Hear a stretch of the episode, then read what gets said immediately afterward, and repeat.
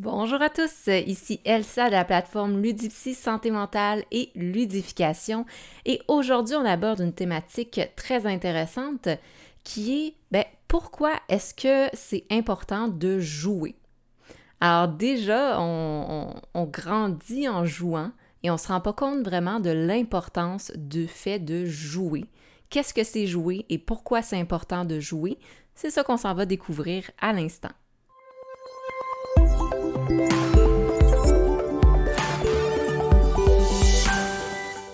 Donc, je vous indiquais que c'est important de jouer, et oui. Et ce qui est malheureux, c'est que quand on est enfant, on met vraiment l'accent sur l'importance de jouer, jouer à des jeux exploratoires, découvrir, apprendre à jouer avec des règles. Et souvent, en grandissant, on perd ce sens-là. On ne joue plus. Aujourd'hui, ce qu'on va voir, c'est qu'est-ce que c'est exactement jouer, qu'est-ce que ça l'apporte dans le développement d'un enfant et également ben, de voir les différents apprentissages qui vont pouvoir par la suite aider l'enfant dans sa vie de tous les jours. Alors, tous les propos que j'ai nommés aujourd'hui sont basés sur le livre Le développement cognitif par le jeu, euh, qui m'a été gracieusement envoyé par Rémi Samier et Sylvie Jacques, deux auteurs pour la compagnie Tom Pousse.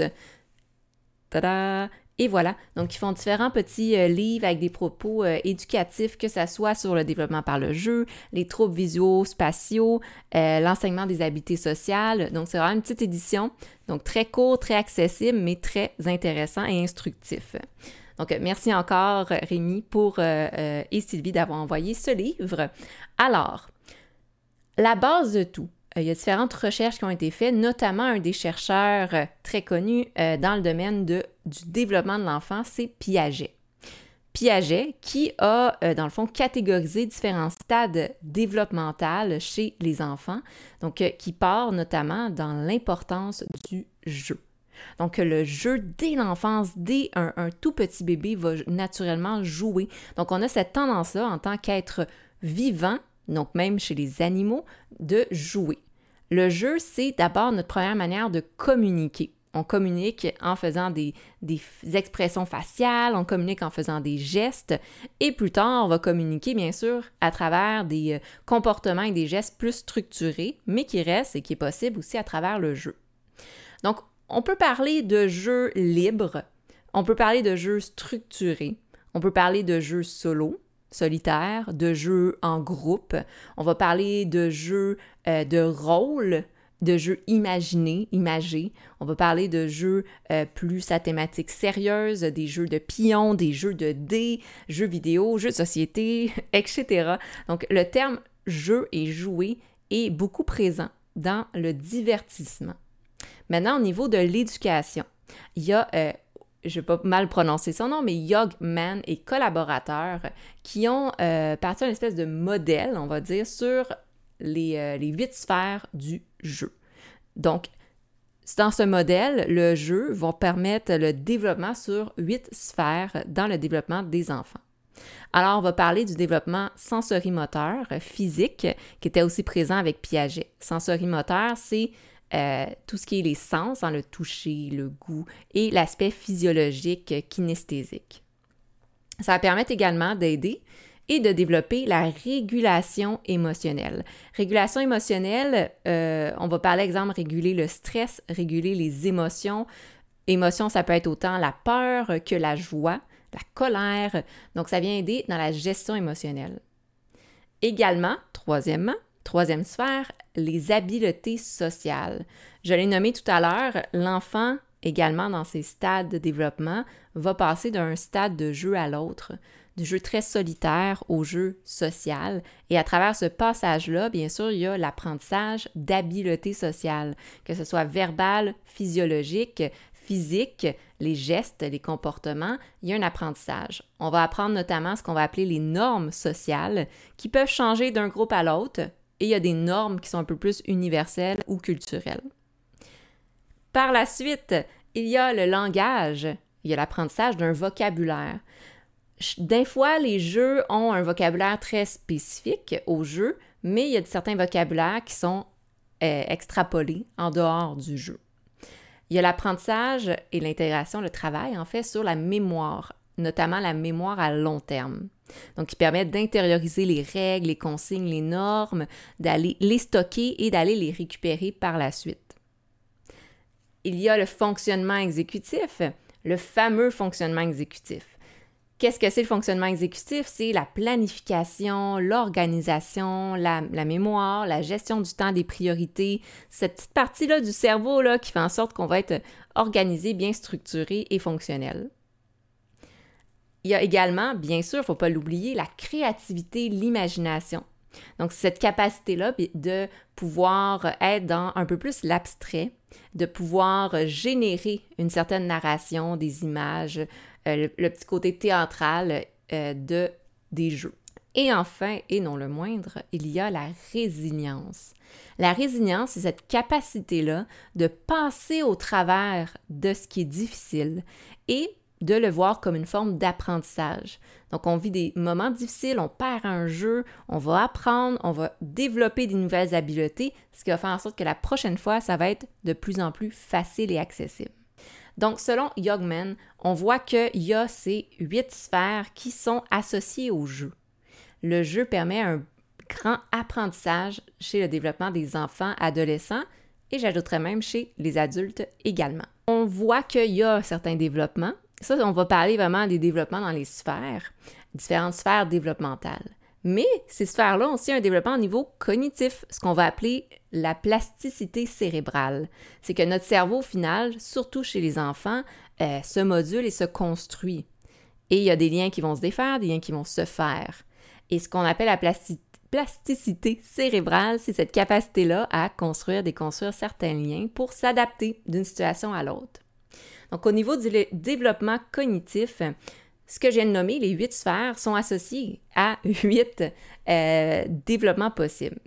Quand on parle de sensorimoteur, des jeux qui vont nécessiter de bouger, d'agir, d'être actif, mais ben, on vient travailler ce qu'on va appeler la manipulation.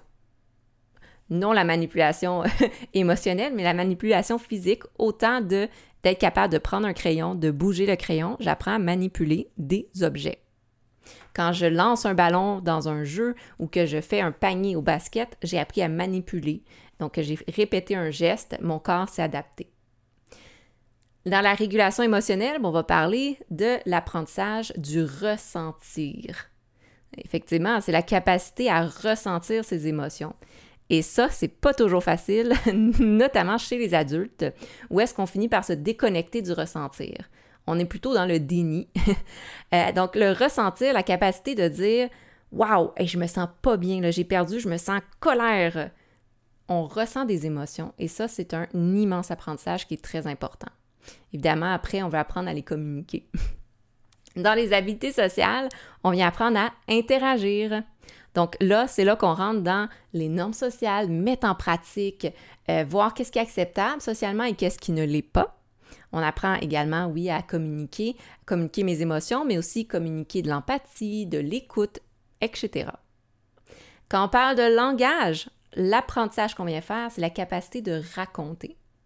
Je raconte une histoire, je raconte un apprentissage, je raconte une idée. Donc, je m'exprime. Si j'ai pas appris le vocabulaire, le langage du jeu, je peux pas m'exprimer par rapport à celui-ci. Dans la mémoire, on vient apprendre des capacités de mémorisation. Donc, c'est tout ce qui est l'apprentissage mnésique, ou vraiment, quand on parle de mémorisation, comme je nommais, c'est les techniques que j'ai faire pour me rappeler de quelque chose. La répétition, l'association d'idées, euh, la capacité, dans le fond, à intégrer l'information de différentes manières, visuelles, par écrit, auditif, aller stocker l'information, traiter l'information et la récupérer par la suite. Dans le fonctionnement exécutif, il y a plein de choses, mais une des choses qu'on peut voir, c'est l'expérimentation. Mine de rien, quand on joue à un jeu, exemple un jeu vidéo ou même un jeu de société, on a besoin de se planifier, on a besoin de s'organiser, on a besoin de gérer le visuo-spatio-temporel. Quand je joue à un jeu en équipe avec des gens, j'ai besoin d'avoir un plan de match. Tout ça, c'est le fonctionnement exécutif qui fonctionne quand on apprend et qu'on joue. Quand on travaille la créativité et l'imagination, bien sûr, on vient travailler justement cette capacité abstraite à imaginer des choses. C'est pas toujours facile, mais c'est quelque chose qui doit se travailler. C'est un muscle hein, dans le cerveau. On travaille l'imagination, c'est notamment en faisant de l'association d'idées et en laissant aller les choses. Et enfin, dans euh, le reste qui est la résilience, par exemple, on apprend à expliquer. Donc au niveau cognitif, la capacité d'expliquer comment je me sens ou d'expliquer qu'il se passe quelque chose qui ne me convient pas, c'est pas toujours facile. En milieu clinique, en psychothérapie, c'est quelque chose qu'on travaille beaucoup avec les enfants, adolescents et les adultes. La capacité à comprendre comment ils se sentent, mais aussi la capacité à le nommer et à l'expliquer, parce que c'est comme ça qu'on va chercher les ressources pour nous aider. Donc, à travers les jeux, il y a tous ces apprentissages-là. On s'en rend pas nécessairement compte. Quand on joue avec notre enfant ou quand nous-mêmes on joue, on pense pas à toutes ces sphères-là qui travaillent en arrière-plan. Et c'est ça qui est magnifique avec le fait de jouer, c'est que le jeu nous permet de nous développer, mais à travers le plaisir. Donc on n'est pas dans quelque chose de rigoureux et de souffrant ou désagréable. On s'amuse et en arrière-plan, on fait plein d'apprentissages. Une chose par contre qui est importante de se rappeler, c'est qu'il y a des jeux qui sont, disons, mieux adaptés que d'autres pour certaines clientèles. Ça veut dire, on se rappelle, autant jeux de société, jeux de rôle ou jeux vidéo, il y a certains jeux qui sont mieux adaptés pour des groupes d'âge par rapport à leur capacité développementale, ce que j'ai nommé, euh, sensorimoteur, langage, habileté émotionnelle. Donc, il y certains jeux qui sont trop avancés ou mal adaptés pour l'âge du, jeune. Euh, ou même chez certaines personnes. Une personne anxieuse, peut-être que c'est mieux de ne pas jouer à des jeux qui sont trop anxiogènes ou violents à ce moment-là, on veut adapter le style de jeu auquel on va jouer pour avoir le plus de bénéfices possibles et le moins, bien sûr, d'effets négatifs. Donc, encore une fois, merci beaucoup à Rémi et Sylvie pour le livre Le développement cognitif par le jeu. C'est une première partie. Ici, on répond à, mais ben, dans le fond, comment est-ce que le jeu aide au niveau du développement, notamment chez les enfants. Une prochaine capsule va arriver sur pourquoi est-ce qu'on ne joue plus en grandissant. Effectivement, pourquoi est-ce que les adultes sont beaucoup plus dans le travail, la responsabilité, les tâches et beaucoup moins dans le jeu? On va répondre à cette question-là. Entre-temps, ben, je vous invite bien sûr à aimer la page Facebook de Ludipsy, à vous abonner à la chaîne YouTube de Ludipsy euh, pour voir d'autres capsules vidéo et je vous souhaite de passer une belle journée. Bye!